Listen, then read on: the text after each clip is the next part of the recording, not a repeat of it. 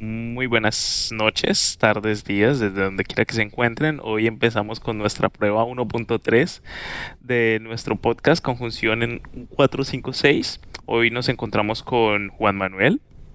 Hola a todos. Eh, nuestro querido amigo Llanero. Buenas. Y su host del día de hoy, eh, Felipe, la negra, Craven Antares, como quieran llamarme. Eh, hoy vamos a hablar sobre un tema eh, que personalmente a mí me atrae mucho, es el tema de los del desarrollo de personajes, ¿sí? Eh, cómo influye en las obras, cómo el arte que hay detrás de lo que es construir un personaje, desarrollar un personaje, sí. Eh, una pequeña definición para lo que es desarrollo de personaje sería el proceso por el que un personaje pasa de su forma de ser inicial a una nueva forma de ser, sí.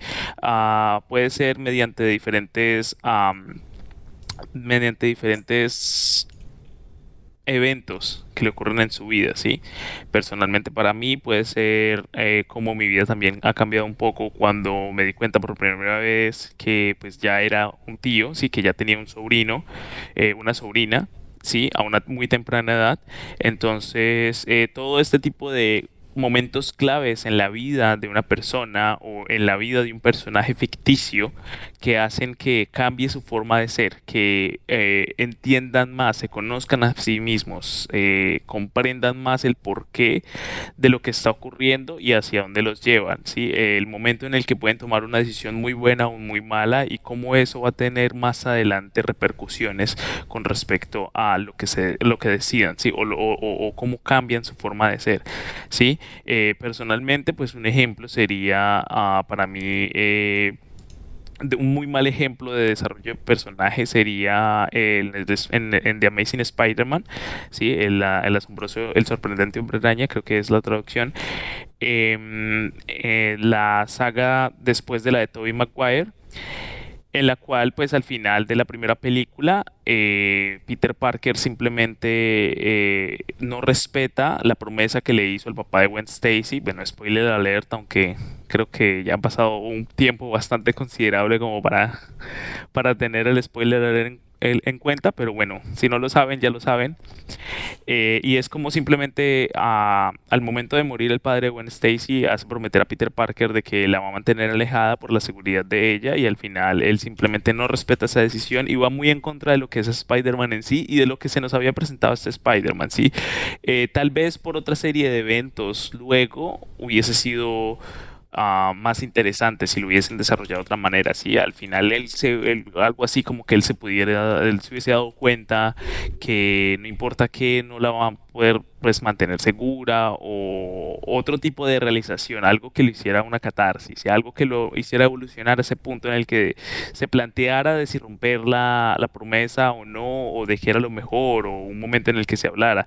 Supuestamente eso sí estuvo allí porque pues bueno, Stacy le dijo que yo sé que mi papá hizo cualquier otra cosa o lo que sea, pero se siente un poco anticlimático, un poco vacío, y pues si ya estaban pensando, digamos, hacer una secuela o algo por el estilo, pues no les hubiese quitado nada que lo hubiesen colocado durante la secuela, ¿sí? Hubiesen colocado esa evolución y lo hubiesen también ah, aplicado en esta evolución, ¿sí? Porque igual eh, casi siempre que se hacen este tipo de películas, supongo yo, sería para, para no solo una cosa de una vez, ¿no? Eh, es la visión que se nos ha planteado y más con todo lo que es el universo Marvel últimamente, entonces sabemos que no vamos a tener solo una sola una sola, un solo título de lo que se nos presenta, ¿no? Eh, no sé qué pensamientos de pronto tenga Juan Manuel al respecto. Sí, esto, esto entra, el desarrollo de personaje entra dentro del término que se conoce como el viaje del héroe o el monomito. Esto es un término acuñado por el antropólogo y mitólogo estadounidense Joseph Campbell. Eh, básicamente lo que explica, utiliza este término para, eh, digamos, como acoplar eh, no, para definir un modelo básico, digamos, un modelo de distintos mitos y, e historias, relatos épicos que han habido pues en diferentes culturas. Eh, pues, por ejemplo, como la de Moisés, como la de Jonás en la Biblia, incluso está la de Jesucristo, la historia de Buda, eh, las historias de los héroes de la mitología griega también, como podría ser Hércules, Prometeo. Entonces, lo que explica el viaje del héroe básicamente, eh, como simplificándolo, para, digamos, para no entrar como tan, tan directamente o tan, de una forma más técnica o teórica dentro del, del término, básicamente explica, digamos, el, el personaje, el personaje principal, el héroe, lo muestran como una persona sencilla o como una persona, digamos, plana, una persona que apenas está, podríamos decirlo así, que apenas están haciendo como héroe. Eh, siempre inicia con un llamado a la aventura, digamos, llega alguien, llega algo, algo pasa que motiva al héroe a salir, a salir, digamos, de su zona de confort, de su casa, eh, de su ciudad, de lo que sea, eh, de, lo que sea en lo que esté, me refiero más como hacia el contexto. Siempre hay algo que, que, lo motiva a salir. Entonces, en el momento en el que sales, cuando empieza la historia, cuando empieza su viaje, eh, siempre, siempre tiene, tiene como algunos problemas por el camino, pero casi siempre recibe una ayuda sobrenatural. Eh, y ahí es donde empieza, siempre, siempre lo componen como, eh, digamos, algo que ayuda a la al desarrollo de personajes, por ejemplo, el ayudante o el mentor. Eh, casi siempre estos le dan como cierta ayuda al personaje y el personaje al principio se muestra un poco reacio, como, como que no cree en sí mismo, como que no cree en las enseñanzas que le están dando. Y a medida que va pasando el viaje y va teniendo como va teniendo como sus propios, eh, digamos, como problemas, como tentaciones, va enfrentándose como a, a, pruebas un poco más complejas y llega a un determinado punto en el que se podría determinar como el abismo, como un hueco en el que cae el personaje. Puede ser la muerte, como puede ser la muerte no del personaje principal, pero la muerte de un personaje que sea muy cercano para el, para el héroe de la historia. Y aquí es donde, digamos, empieza, empieza ese proceso de transformación, ese proceso de, de, de que no me reconozco como héroe, pero eh, lo, la experiencia que he acumulado durante este viaje y el estar en este abismo, ya habiendo tocado fondo, es lo que empieza a demostrar, es lo que me hace empezar a preguntarme quién soy, eh, qué soy, y ahí es donde el héroe empieza a tener como sus pruebas. Empieza a tener pruebas, pueden ser físicas, mentales o espirituales, y ahí es donde tiene la revelación de que el héroe sí, sí es el héroe, o sea, se identifica como tal, ya no simplemente la historia nos cuenta como que esta, esta persona o este sujeto es el héroe, sino que ya el mismo personaje se reconoce a sí mismo como un héroe después de, de estas pruebas y de esta revelación. Y aquí es cuando ya el héroe, digamos, pasa todo este proceso de transformación, todo este proceso de pruebas, de travesías, de problemas, de dificultades y es cuando si cometió algún error o si, digamos, en el, en el, proceso en el que se estaba descubriendo, pues comete muchos errores, como no reconocerse como héroe, como abandonar a sus amigos, como abandonar su misión, cosas así. Aquí es cuando llega el momento de la expiación y, y empieza a enmendar como, o a, a, darse a la tarea de terminar el viaje y de enmendar los, eh, parte de los errores que pudo haber cometido y es cuando regresa como el héroe. Entonces este, este, todo este camino eh, este término y este proceso es esencial para, para darle como un buen desarrollo al personaje. No es que sea estrictamente necesario, se puede crear un héroe que ya de por sí tenga todo el desarrollo y que simplemente nos cuenten la historia, pero es cuando muchas personas pues no, no nos sentimos como identificados o no nos sentimos como que estemos viendo de verdad un, un desarrollo, como que, oiga, porque esta persona es poderosa, porque este personaje es perfecto, porque porque es así, porque simplemente este personaje es lo que es y ya, sino que nos gusta ver estas historias en donde nos muestran un porqué, o sea, cómo llegó hasta ahí, eh, que se enfoquen en, en el origen o si no, en el origen, por lo menos que nos muestren qué lo llevó hasta tal punto de reconocerse como, como un héroe. Y es, digamos, el, lo que trata de explicar el, el, este antropólogo Joseph Campbell, es, es que siempre hemos replicado como este mismo modelo en muchos mitos, en diferentes culturas, y, casi siempre está presente en la mayoría de, de la mitología.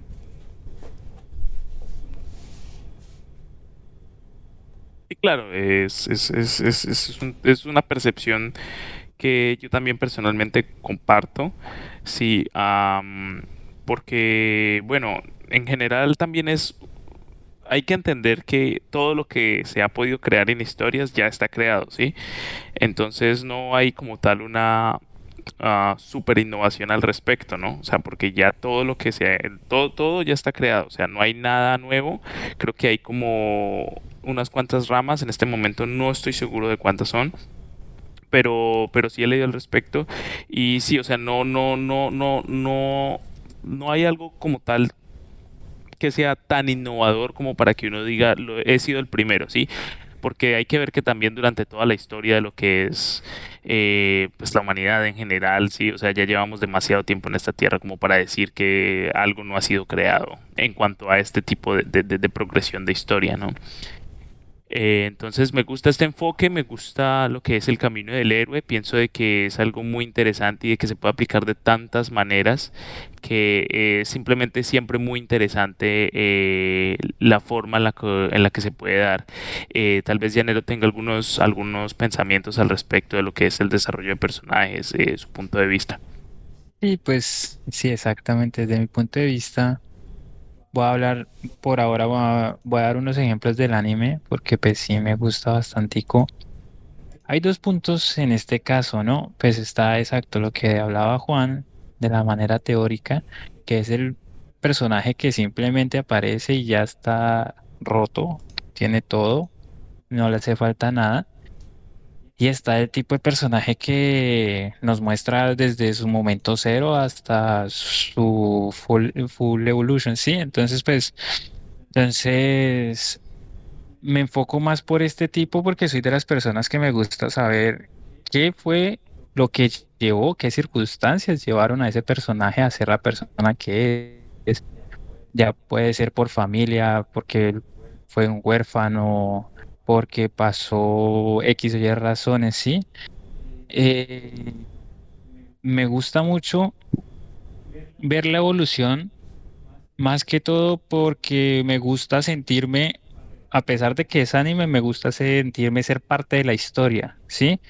Porque me gusta sentir que hay una evolución en algo, tanto como en el anime como en la vida personal. Sí, a mí me gusta tomármelo muy personal, básicamente casi todo lo que veo y me gusta de pronto comparar unas cosas, ya sean en mi vida personal como en las de personajes, ¿sí? Entonces ver ese tipo de crecimiento y de pronto, no sé, buscar un enfoque, una inspiración.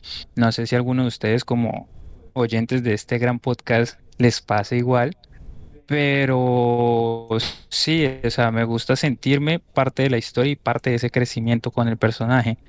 Por eso creo que este, este punto de vista en sí es muy importante para crear cualquier anime, película, serie, lo que sea. O sea, hacerte, hacer que eso te, te cura y tú penetrarte en la historia y hacerte también parte de ella. Eso es lo que más me cautiva cuando hay una buena selección y crecimiento de personaje. Bueno, yo también quería agregar que hay algo también que se le, se le podría conocer como el antidesarrollo, o el desarrollo a la inversa.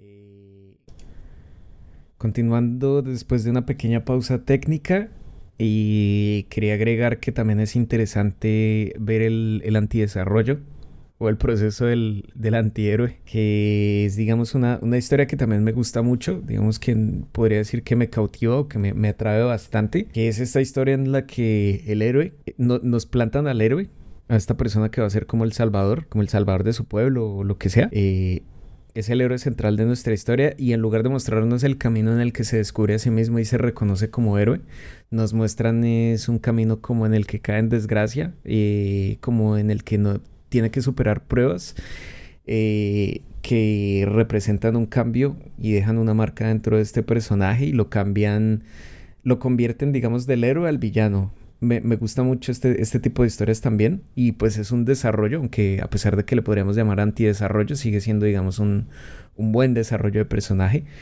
Por eso es que, digamos, podemos encontrar personajes de, de varias obras eh, con las que muchas personas se...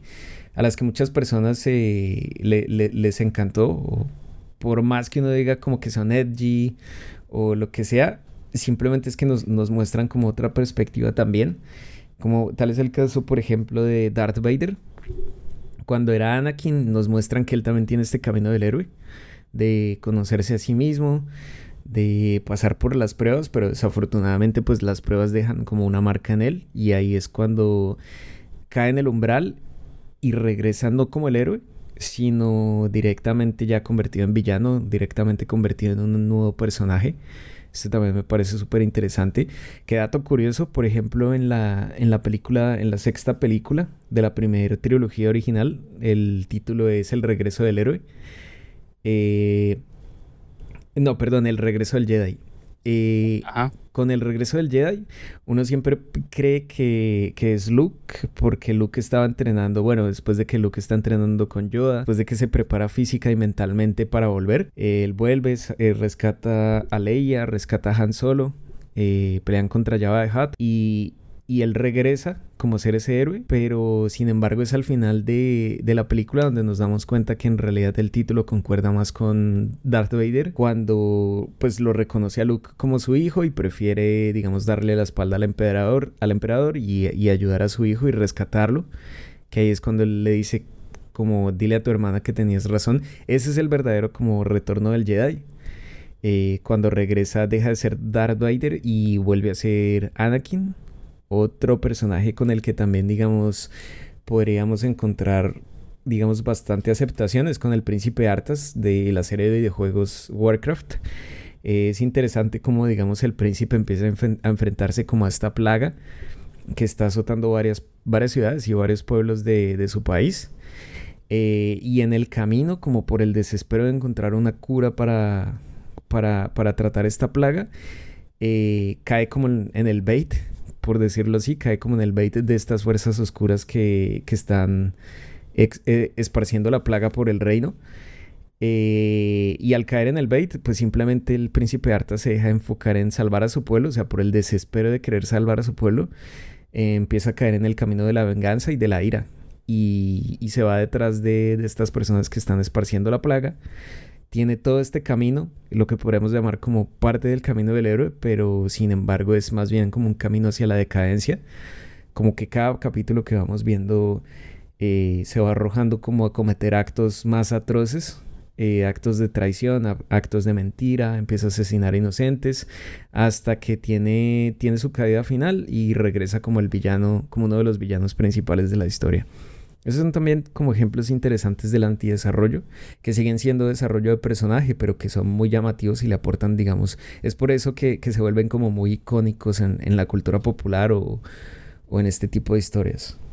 Sí, completamente es algo que yo ah, comparto también, o sea, todo lo que es eh, eh, estas evoluciones, porque sí, o sea, el hecho de que, de que haya un desarrollo de personaje, como lo decía también anteriormente, es algo que yo disfruto mucho, es no solo el hecho de hacer que un personaje vaya hacia el lado negativo, sí, o hacia el lado positivo, sino es todo esto sobre cómo también en algunas historias, como lo es, no sé, un ejemplo sería One Piece, que he escuchado por amigos, no me lo he visto, pero sí he escuchado por amigos que tiene un buen, un buen desarrollo de personajes secundarios, una buena introducción de personajes secundarios. Cada vez que hay una nueva saga, hay un nuevo, un nuevo camino, ¿sí?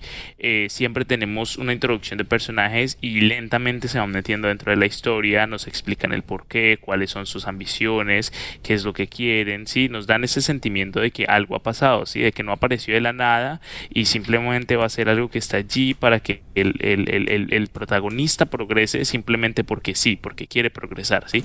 Porque la historia lo necesita, porque el guion lo necesita, ¿sí? Entonces, todo esto nos lleva a que de verdad eh, se creen muy buenas historias con respecto a eso. También se puede hacer de una, de una manera sarcástica, que a mi parecer es un poco sarcástica, ¿sí?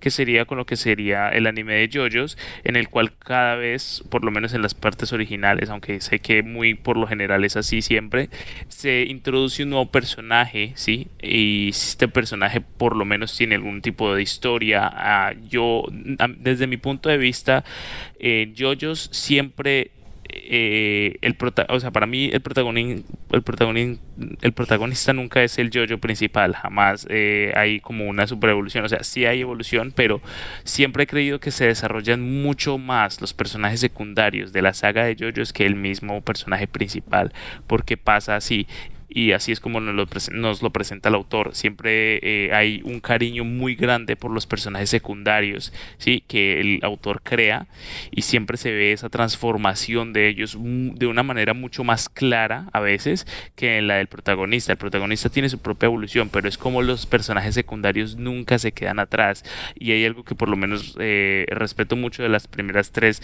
eh, sagas, las primeras tres series que son toda esta evolución de, perdón, desde la segunda hasta básicamente el final de lo que es el primer universo que se crea, eh, es la evolución de lo que es Joseph Star, en el cual nos, nos muestran básicamente toda la vida de un personaje. Es algo increíble porque lo vemos de joven, lo vemos irresponsable, lo vemos crecer, lo vemos convertirse en alguien poderoso, lo vemos salvar al mundo, lo vemos acompañar a su, a su, a su nieto, ¿sí? Y lo vemos durante todo este tiempo, hasta incluso cuando está más viejito, vemos sus, sus, sus Um, mejores momentos, también vemos sus peores momentos. Vemos que, digamos, en la parte 4 eh, descubrimos que ha tenido, que tuvo un, que, le fue infiel a su esposa, ¿sí? Eh, en una de esas visitas a, Japón a visitar a la hija, ¿sí?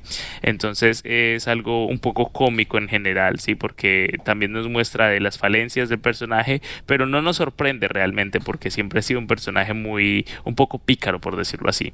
Entonces es como, como, como cómo hacer los personajes de una manera perfecta sin hacer que el personaje tenga que ser perfecto, ¿sí? Porque es mucho más es mucho mejor o se siente mucho mejor y es donde le comparto a Llanero que el personaje tenga sus problemas, ¿sí? que el personaje vaya evolucionando por medio de esto, que el personaje tenga sus sentimientos, sus, sus momentos de, de mental breakdown, o sea, sus momentos de quiebre mental, sus momentos en los que de verdad uno piensa que no va a salir de esto, momentos en los que uno se puede sentir identificado porque ha pasado por eso, la muerte de un familiar, el momento en el que una amistad se termina, la traición de, de una persona, todos esos momentos somos, son los momentos en los que nos podemos sentir identificados, pero es muy importante como el autor los refleja dentro del comportamiento del personaje, ¿no? Como esto hace que de verdad cambie el personaje y el personaje simplemente no va a ser el mismo personaje, sino va a ser lo mismo por cambios ah, mínimos, o sea, así el cambio puede ser mínimo. Y es algo que de verdad ah, aprecio mucho porque uh, si hay algo que yo respeto en general es que, o sea, es un poco una frase un poco muy usada o un poco muy, no sé, única y diferente, por decirlo así, y es el hecho de que cada uno tiene su, su, su, propia batalla interna, más que todo en el ámbito de que cada uno tiene su paciencia, tiene su fortaleza para lidiar con ciertas cosas, y por decirlo así, eh, yo puedo ser una persona muy paciente con algunas cosas, pero con algunas otras voy a encontrar cierto problema para avanzar, ¿sí? para desarrollarme más también, ¿sí? Entonces es como el autor también puede hacer ver que el personaje eh, puede destruirse un poco, ¿sí? Eh, por algo que para algunos les vaya a parecer mínimo, pero cómo hacer también que lo mínimo, ¿sí? De, para, el, para el, desde el punto de vista de, del espectador, ya no sea tan mínimo por medio de la, de la, del desarrollo del personaje y del desarrollo de la historia del personaje, ¿sí? Porque, digamos, habrán personajes en el, con los cuales vayan a tomar una muerte de, otro, de otro personaje de una manera más, más normal, más plácida, ¿sí? Pero habrán personajes que se lo vayan a tomar demasiado más a pecho, demasiado más dentro de sus sentimientos y les vaya a costar más eh, superar ese, ese trauma, ¿sí? Ese, ese, ese problema. a últimamente yo he estado jugando el nuevo juego de Digimon. Eh, esto sí es un spoiler bastante grande, entonces simplemente te pueden quitar el podcast por ahí unos 4 o 5 minutos o simplemente eh, pueden hacer que no estoy diciendo nada y es el hecho de que hay tres caminos en los cuales eh, por medio de decisiones de moralidad uno puede llegar a diferentes finales, ¿sí? Y hay un final muy específico en el cual la muerte de un personaje, para que no eh, se lleven el spoiler completo, la muerte de un personaje crea que otro personaje cambie completamente y, y, básicamente su Digimon se transforma en una versión oscura y se fusiona con ella. O sea, es algo increíble el cómo este personaje cambia tan... Uh, tan duramente después de esta experiencia tan traumática. ¿sí? Entonces es una, muy, es una manera muy interesante de, de, plantearlo y la verdad a mí me gustó mucho. Me arrepentí un poco porque, eh, digamos, el, camino de decisiones que yo tomé me llevó a un final como un poco feliz o algo. Y incluso en ese final feliz yo me quedé con la, con la sensación de que era una historia bastante oscura, ¿sí? Entonces, cuando ya luego me di la oportunidad de ver otros finales y todo esto, eh, simplemente como para saber más o menos de qué me había perdido, si valía la pena volver a iniciar otro juego o algo por el estilo, me di cuenta de que de verdad el, el, camino que yo tomé fue el más feliz y aún así no me dejó completamente satisfecho en el sentido de, de o sea, fue un buen final, totalmente. Pero no me dejó completamente satisfecho de que no fue un final feliz, ¿sí? Estamos hablando de un final tipo Seinen, ¿sí? En el cual, pues para los que no sepan del de género Seinen, eh, que es más que todo, pues, eh, un, manga para adultos, ¿sí? Con, temas más adultos. Entonces, eh, por lo general, esos finales no van a ser felices, ¿sí? No van a ser con, de, de, de, de flores, ¿sí?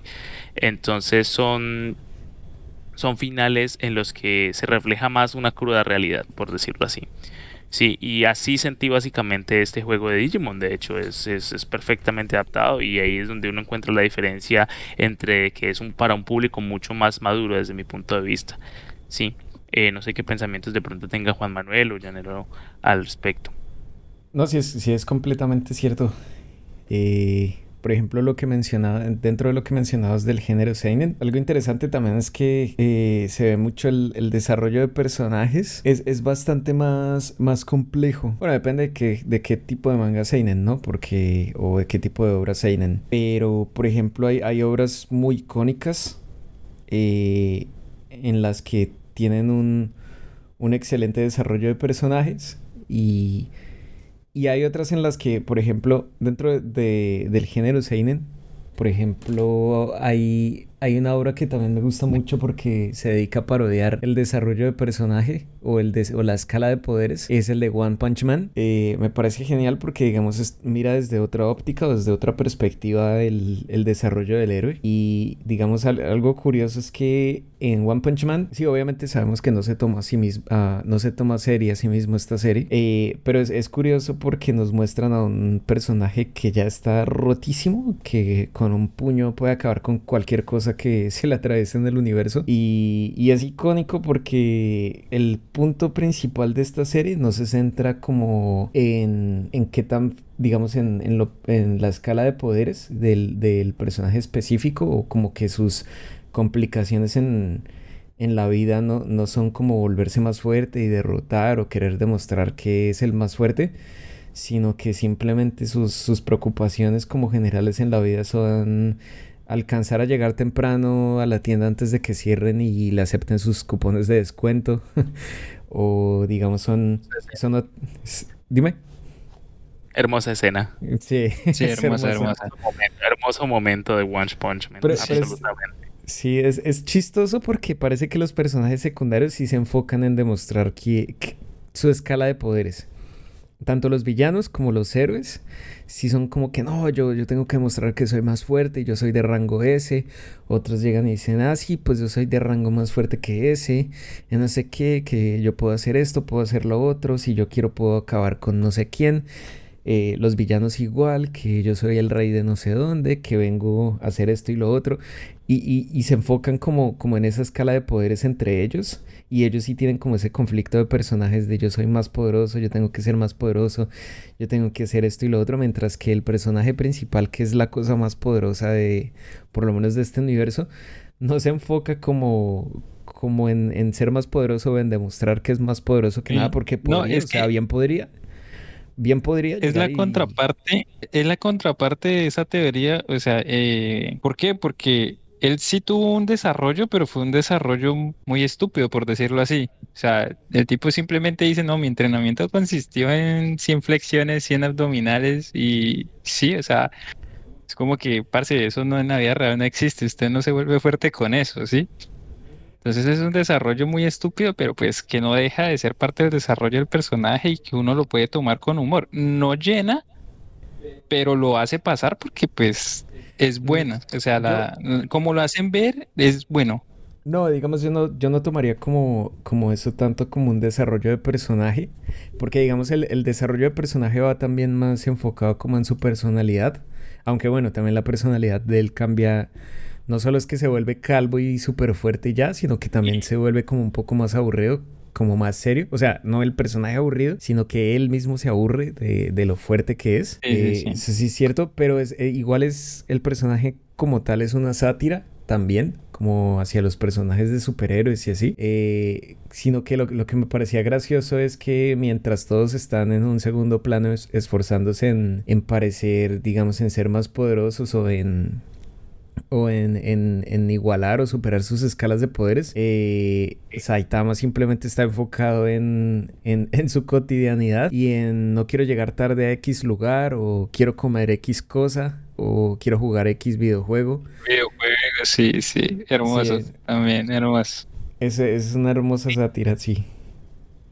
Y eso va un poco de la mano con lo que, lo que yo comentaba anteriormente, y es el hecho de que yo personalmente creo que no siempre la obra, o sea, el personaje principal de la obra tiene que tener, debe tener el desarrollo más importante, ¿no? O sea, puedes hacer una obra con un personaje principal y el personaje principal puede parecer plano, ¿sí? Porque o sea, el personaje sí tiene sus propios ah, conflictos internos, ¿sí? El personaje no es plano, o sea, aunque el entrenamiento sea meme eh, y muchas cosas de allí sean memes, no, el personaje de verdad quiere, quiere, hizo lo que hizo por su propio, por su propia motivación, ¿sí? Que por X de motivo se volvió así de fuerte y en algún momento se sabrá o no se sabrá, no es el enfoque realmente, ¿sí? Sino el enfoque es de cómo, cómo también el, eh, su, su, el ambiente alrededor de él también va evolucionando, ¿no? Vemos como los otros entonces personajes comienzan a, a, compartir más con él, se van dando cuenta de qué tan fuerte es, cómo quieren llegar a ser mejores también, ¿sí? Como lo que es eh, su ayudante, ¿no? Eh, entonces es todo este enfoque y la historia va progresando junto con él, aunque él aparentemente sea estático, ¿sí? Hay una escena en, la en el final de la primera temporada en la que él pues realmente lo destruye de un golpe e incluso el, el, villano dijo que, o sea, se sintió ofendido un poco porque sabía que de alguna manera se estaba conteniendo aún, ¿no? Después de toda esta impresión de flash epilépticos, no apto para epilépticos, ah, de que es una batalla muy hermosa a ver, visualmente es muy hermosa, bastante, bastante iluminada, pero es muy hermosa. Eh, entonces es es eso, ¿no? Como, como incluso el personaje en algún momento muestra una cara de un poco de, decepción, de saber de que eh, sí, tenía razón, se estaba conteniendo, el otro se dio cuenta y como que le quería dar una especie de digno final porque de igual manera lo respetaba. Y no es que él llegue y, no respete a, los, a los enemigos con los que está peleando porque, porque él sabe que es mucho más fuerte ya, simplemente es, es eh, él lo sabe, pero él, él los deja hacer, sí, él los deja ver, se los deja simplemente progresar a ellos también, ¿no? Los deja encontrar su historia, porque sí, eh, eh, algo que me, me, me, encanta es eso, de que no es un personaje realmente eh, cocky, sí, no es un personaje que se las da ya de mucho porque sabe que es tan fuerte y ya, sí, es un personaje que también es, es dentro de su ser muy humilde, ¿no? Sí, es muy humilde. exacto, y, y, uno, y, uno, y, uno, y uno normalmente ve como cuando algunas veces estos personajes que ya están muy poderosos en una saga avanzada ya se ponen eh, se ponen arrogantes. sí, arrogantes, sí, por usar una family friendly word. Eh, se ponen arrogantes, sí. Entonces, ese es el problema, ¿no? Eh, de que a veces eh, se pueden tirar un personaje así, aunque bueno, es comprensible, ¿no? Pero es, esa humildad la que realmente llama, es esa personalidad, ese cariño. Por eso yo opino de que si tiene una, un, un, buen trabajo, una buena creación de personaje y que se puede convertir en un desarrollo de personaje con el tiempo, sí, pero para mí el enfoque principal por lo menos al principio de la serie, es eso, es, es, es, es, la evolución del universo en torno a este ser básicamente que es un dios, ¿sí? Dentro de su, de su universo, ¿sí? Cómo, cómo se crea este falso prospecto de peligro, ¿sí? Porque simplemente todo el mundo desconoce lo fuerte que es y entonces para mí es como una especie de no, no desarrollo invertido, pero en el sentido de que, de que sí, de que lo que se está desarrollando es en sí el universo, ¿sí? El mundo alrededor de él. El personaje sin el, el, universo, Todo lo que lo rodea, excepto el personaje. Por lo menos por el momento. No, lo, no lo sigo, no lo sigo en el manga, eh, pero me, ha interesado. He visto algunos videos, he visto algunas opiniones y veo que de verdad evoluciona mucho. Llega un punto en el que hay este tipo de clan, de, de, pues de, de grupo de, tipos malos, malotes, ¿sí? Y, y, todos los otros personajes también van a ir a pelear y, como también tienen sus, momentos de, de, volverse más fuertes y etcétera. Entonces, eh, entonces sí, entonces es algo que, que, es emocionante. Ahora que estoy viendo lo que está buscando, sí, es algo que se ha visto mucho. Yo soy súper fanático de Bleach, así como para poner en contexto a, los oyentes, eh, precisamente pues se estaban mirando algunos de los... Sí, eso te iba a preguntar que... ¿Qué, pensabas de Orihime? Sí. es una personaje que siempre, eh, o sea, no, no se compara con Sakura en el absoluto, o sea, y igual pues siempre está malo comparar ese tipo de, de, de diferentes universos y animes y pero pero es que Orihime no no tiene como su su su progreso, algo que a muchos fans e incluso pues a uno como que le llega es el hecho de que al final, por ejemplo, Ichigo no se quede con, con Rukia, que es básicamente la amiga por la que luchó, se fue al mismísimo eh, purgatorio, sí, porque el hueco mundo vendría siendo el purgatorio. De hecho, la rescató una vez. La rescató, mejor dicho, fue al, fue al cielo, que es básicamente la sociedad de almas, fue al purgatorio, también la rescató, perdón, eh, al, al, al, purgatorio rescató Orihime, pero es por ese, ese sentido fuerte de amistad que tiene Ichigo. ¿Sí? Orihime sí se, sí se ve que quiere mucho a Ichigo, pero Orihime todo el tiempo es así, todo el tiempo está eh, preocupada, todo el tiempo está, está sintiéndose triste y simplemente es un personaje plasmado ahí, no, no cambia, no, no se mueve con la historia. La Orihime que aparece en el momento en el que obtiene, o sea, lo único que entre comillas cambia es cuando ella obtiene sus poderes y realmente no cambia mucho porque pues es una healer y perfectamente... Eh, no estuvo, pues, o sea, no, podía no haber estado completamente dentro de la historia. Y lo único que hubiese cambiado sería el personaje que se hubiesen llegado al purgatorio, que se hubiesen llevado al purgatorio, o el personaje que, no sé, hubiese curado a, los, a, los, a los héroes en ese momento. Y de hecho, lo hay y es lo que lo hace más un poco gracioso porque de hecho sí lo hay. Hay un personaje que tiene eh, una una capacidad muy similar a la de Orihime de curar entre comillas sí entonces sí, es simplemente, eh, Orihime está ahí simplemente para que el personaje principal de una forma se desarrolle, pero no tiene una evolución como la tiene Rukia, sí, que es todo este problema que tiene con el hermano, pues el, hermano entre comillas y el hermano adoptivo, sí, toda esta preocupación, toda esta forma de querer hacerlo sentir orgulloso y digamos dentro del mismo anime y manga se nos muestra cómo estos dos personajes evolucionan mucho y cómo de verdad se siente como ese amor, sí, como se siente ese querer. Sí, también se nota un poco con Renji, pero Renji realmente, si bien tiene también una bonita evolución, Renji es un personaje que desde mi punto de vista da un poco lástima porque eh, lo tratan muy mal a veces, lo tratan muy mal porque también es el personaje que está un poco por debajo, es como el Vegeta por decirlo así, sí, es un Vegeta dentro de lo que es Bleach un poco porque es un personaje que está un poco por debajo del protagonista, ¿sí? Y, es un personaje que quiere mucho a Rukia, ¿sí? Se ha criado con ella, la adora y sí se ve ese romanticismo dentro de Rukia, pero no es capaz, no, simplemente no es capaz, no tiene la suficiente fuerza porque pues así es como lo quiso el autor también, ¿no? Y porque pues obviamente los poderes que también tiene él son, no son exactamente los, los mejores, porque incluso eh, el mismo autor se dio cuenta y al final de, de, todo lo que es el manga tienen que básicamente hacerle un rework, o sea, volverlo a crear eh, lo que son sus poderes porque eran completamente inservibles. Entonces sí, entiendo por qué Orihime es absolutamente un personaje planísimo y es que es un personaje que aburre, porque siempre va a estar ahí y, y, y ya, es un personaje que solo existe para que el personaje principal se mueva y ya no tiene un, o sea, en el momento en el que ella ya perdona a su hermano que se vuelve un hollow y le dice como que, ah, porque hiciste eso, no, tranquilo, yo sé que me estabas cuidando y etcétera, ya, hasta ahí quedó Orihime. Y esos son básicamente los primeros 10 capítulos de Bleach, creo, y ya, de ahí Orihime no es absolutamente nada más, es un catalizador, no está para absolutamente nada más. Después de esta pequeña pausa técnica, Llanero nos iba a comentar también su opinión sobre el desarrollo de personajes.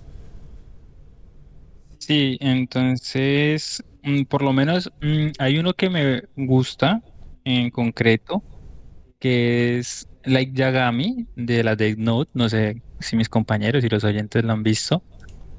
Eh, me gusta mucho porque, digamos, es un chico universitario que nunca en su vida ha pensado en matar o, en el entorno o en, lo que ha pasado en su vida, ¿sí? O lo que está sucediendo en su vida. De repente le llega una libreta y, y un dios, el cual le dice básicamente que pues anota un nombrecito y, y esa persona va a morir, ¿sí? Entonces ese desarrollo en que él empieza a mirar y a pensar en qué maneras y, formas de las como las cuales la pueden morir las personas, ¿sí? La decisión que, él puede tomar para que una para que una persona pierda la vida. Entonces, me parece que cómo pasar de ser una persona normal a ser básicamente un desquiciado, porque se nota, se, se le nota al final que él ama eso, ama, ama matar gente, ¿sí? Sí, es y no simplemente... Sí, sí, es un psicópata completo. Y, es como esa, ese afán de, de a, pesar de que se ve acorralado, él piensa y quiere seguir haciéndolo. O sea, ya, ya, ya toma parte de él la psicosis. No, no sé si estoy equivocado en el término, pero no, sí, completo. Es complejo de Dios, ni el más. Eh, sí, eso, eso iba a decir. Y eso pasa mucho con líderes así como de sectas y cultistas. Eh, yo me acuerdo de una escena en la que, por lo menos del anime, no sé si tiene obra de manga o algo así. De hecho, ni siquiera me terminé tan, tanto el anime. Pero me acuerdo de una escena icónica de los primeros capítulos cuando él tiene la Death Note y empieza a cometer como sus primeros asesinatos, que tiene el primer encontronazo con él y hay una parte en la que él dice, eres malvado. Y, y, él, y Light como que se enoja muchísimo por eso. Y él dice como, malvado yo, si yo soy la justicia. Y aquellos que se mm. opongan a mí son los verdaderamente malvados. Entonces tiene como, como ese narcisismo y como esa, esa psicopatía de, que, que se encuentra también como dato curioso dentro de muchos líderes así de cultos. Tipo... Tipo, sí, sí, como que dicen, si, si no estás conmigo, estás contra mí. Entonces es, es, es, bastante, bastante interesante. Y pues eso también es parte del antipersonaje, ¿no? Porque tiene ese desarrollo de personaje, pero no necesariamente tiene que ser héroe. Exacto. O sea, él se cree que es un héroe, pero si lo vamos a ver de un ámbito social, él es un psicópata, no tiene nada de héroe. Claro, y es que se pone creativo con las muertes, o sea, él está, él está jugando en su Nintendo a cómo matar personas de una manera increíble. Él se pone creativo, él dice, bueno, lo voy a poner y exacta, él, él, le saca jugo a eso, o sea, y es, también Ryu dice, creo que es Ryu, ¿no? ah, sí, el, el, el, sí. Eh, que él se sorprende y dice, no tomé una mala decisión, no tomé para nada una mala decisión, porque se puso, es que sí, se puso modo... Se puso loquito. es que sí. Es que sí, se pone súper creativo y le saca, le saca el jugo, o sea, totalmente. Dice, bueno de qué maneras, cómo voy a matar a esta persona hoy.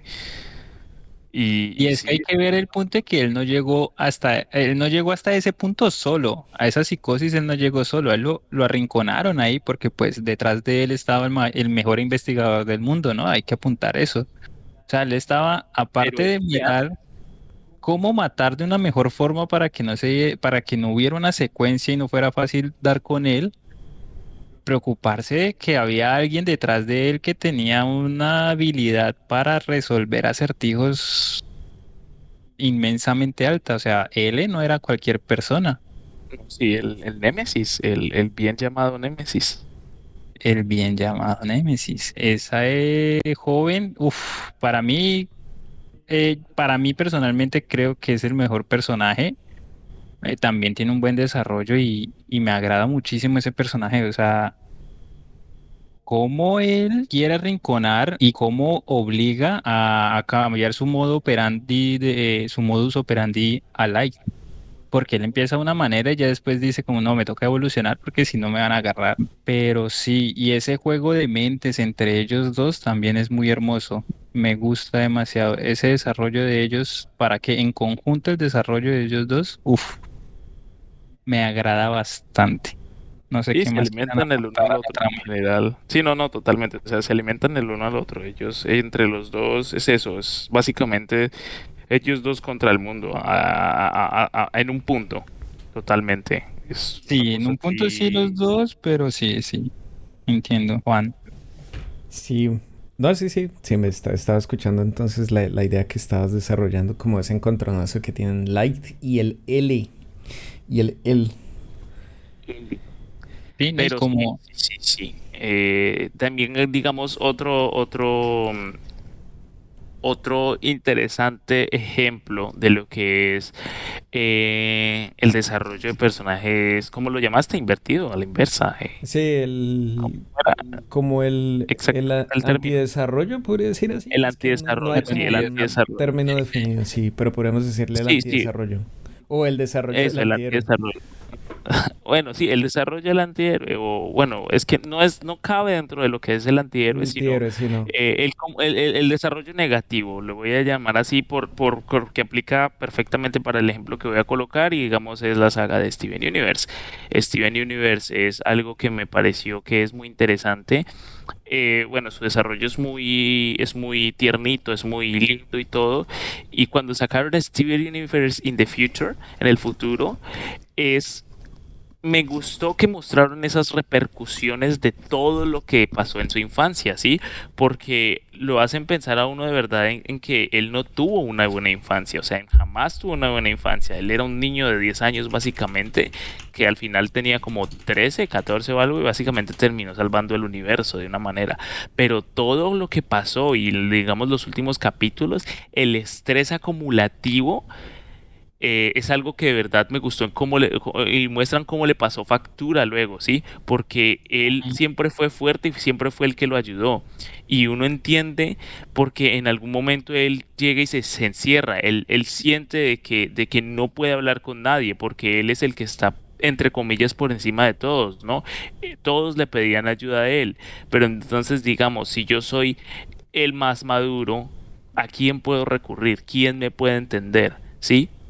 Y eso es lo que le pasa cuando está en In the Future. Él se da cuenta de que él, él se estancó en algún momento, ¿sí? Su desarrollo se terminó en algún momento y él ya no sabe qué hacer los demás personajes siguieron evolucionando, siguieron desarrollando, siguieron desarrollándose. Perla pasó el trauma de Rose, Garnet eh, aprendió de que aunque sea una fusión puede convivir aparte también y la muestran en algún episodio separada porque también es importante y es una forma de mostrar eh, también eh, ejemplos de cómo la relación también se volvió más, más saludable, ¿sí? De entender de que cada uno tiene su espacio y eso fue algo que se mostró casi en los últimos capítulos del Steven Universe original y que se siguió con esa coherencia en, The Future, ¿sí?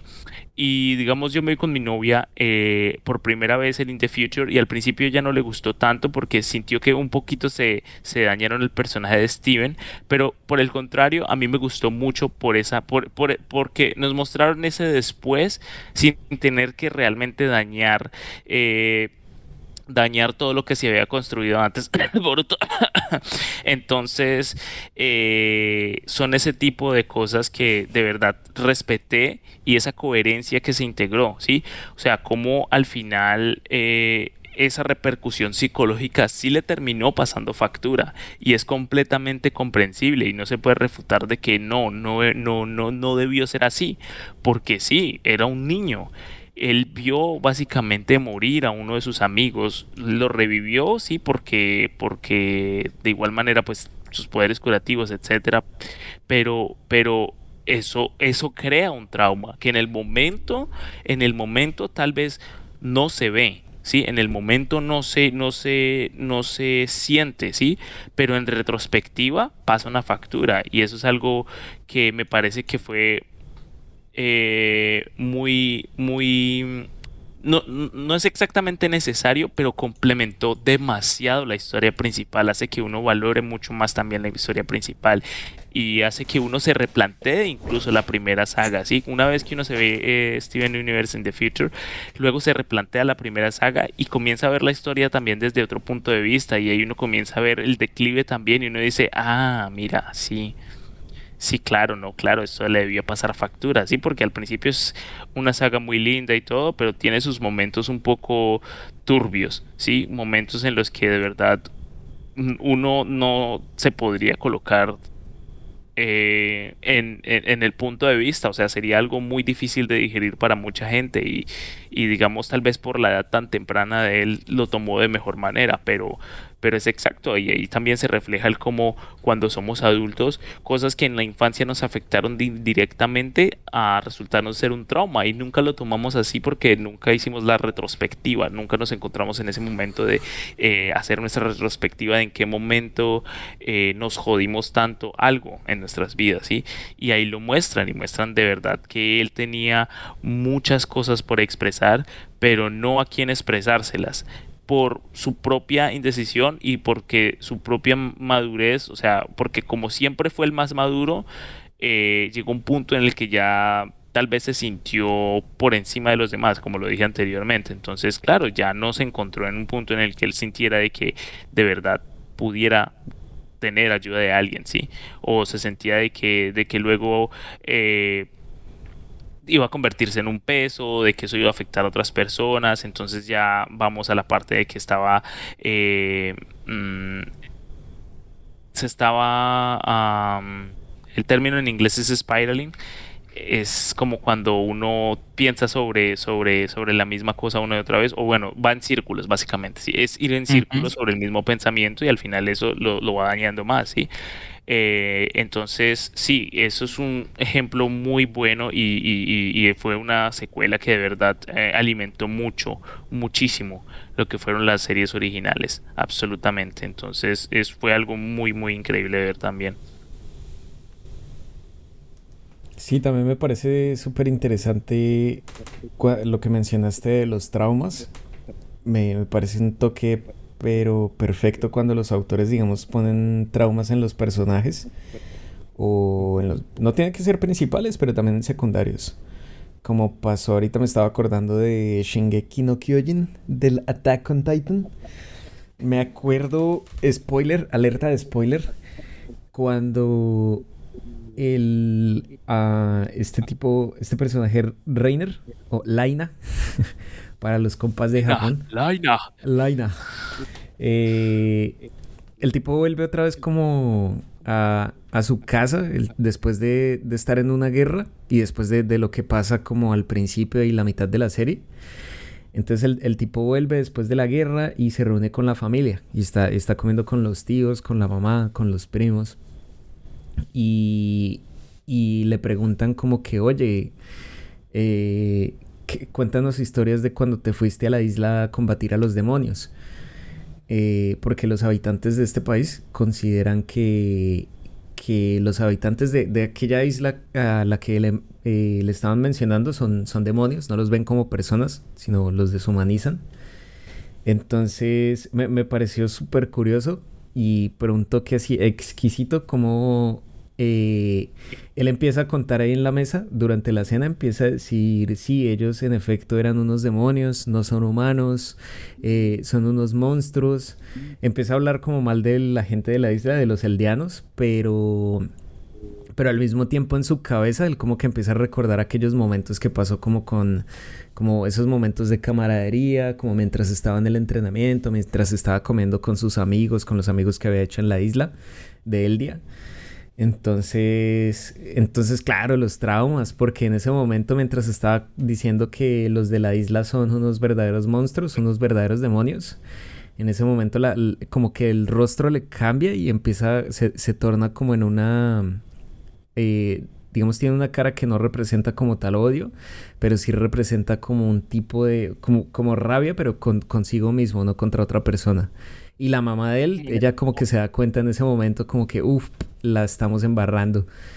Eh, y empieza el, en los días siguientes él empieza a tener así recuerdos de cuando hizo, tuvo esta, esta especie de figura de hermano mayor de Eren, el protagonista, y le estaba diciendo como levántate, yo te voy a ayudar a, pues, con, tu, con tus objetivos y con tu sueño. Y el que está teniendo estos, estos recuerdos y luego él pasa un segundo, pasa un plano principal en el que él está sosteniendo como un rifle y se lo está poniendo en la boca. Y está, pero pues ahí ya justico. Entonces es está como en su límite. Sí, ya. Está un empujoncito. Sí, está en un, a un empujoncito. Entonces es, es delicioso como, como en estas obras pues representan bien los traumas que tienen los personajes, ¿no? E, esto, esto es lo chévere, que no simplemente es poderoso porque sí o, o, está rotísimo porque sí, sino que tiene como que representa que, que los conflictos y los problemas por los que pasan los personajes siempre terminan dejando una marca en, los personajes, ya sea física o mental. A mí me gustó personalmente el cambio de 300, de 180 grados, 360, de 180 grados básicamente que dio el personaje con respecto al fandom. Sí, porque el personaje pasó de ser uno de los personajes que de verdad mucha gente odió por ese cambio, por esa traición, ¿sí? Y pasó a ser uno de los personajes más amados porque lo hicieron humano, porque al final uno sí se identifica, porque no había otra opción, porque era lo que le tocaba hacer y porque fueron otras las circunstancias, ¿no? Y, claro, o sea, ya dan una, una, una perspectiva totalmente diferente y es algo que yo sí le respeto mucho a Shingeki, fue esa, ese cambio de perspectiva tan brutal que dieron cuando en la pues sí y esto pues sí puede ser un poco spoiler la LED pero por lo menos ya salió en el anime o sea ya está en el anime y salió pues en la primera en la primera final parte de, de 50 que probablemente vayan a salir eh, en la primera parte es como nos presentan eh, la isla de, bueno, la, el, país de, de Reiner, no recuerdo exactamente el nombre en este momento, eh, Marley, Marley, ¿sí? Creo que era Marley. Y el cómo básicamente nos, nos devolvemos en el tiempo a la primera temporada de Shingeki, básicamente, donde estamos en el día, ¿no? Es, es, es, son literalmente dos caras de la misma exacta moneda, ¿no? Porque es lo mismo, son gente que se está entrenando para ir a matar, o sea, titanes, básicamente, usando titanes, o sea, usando sus propios poderes, ¿sí? Entonces es, es, es un toque muy exquisito en general. Y entonces, bueno, eh, hemos hablado ya durante un muy buen tiempo con respecto al desarrollo de personajes. Eh, vamos a dar la finalización a este podcast el día de hoy. Eh, vamos a ver en un futuro, obviamente vamos a continuar con ese tema. Hay demasiado de que hablar aún sobre lo que es el desarrollo de personajes. Sí, también vamos a ir cubriendo otros temas en, en el futuro próximo. Entonces, creo que por el si tienen algún personaje en cuenta o que quieran que nosotros queramos reflexionar o, desglosar algún tipo de personaje, pues no duden en comentarlo y pues recuerde que los estamos leyendo, muchachos. Exactamente. ¿Algunas palabras, Juan Manuel? No, muchas gracias, muchas gracias por tener la paciencia de, de escuchar hasta este momento el podcast y bueno, seguiremos trayéndoles más historias y diversos temas. Exactamente. También muchas gracias. También quiero agradecer en general porque se han quedado hasta ahora con nosotros y eso sería todo. Muchas gracias. Hasta luego. Hasta luego. Adiós.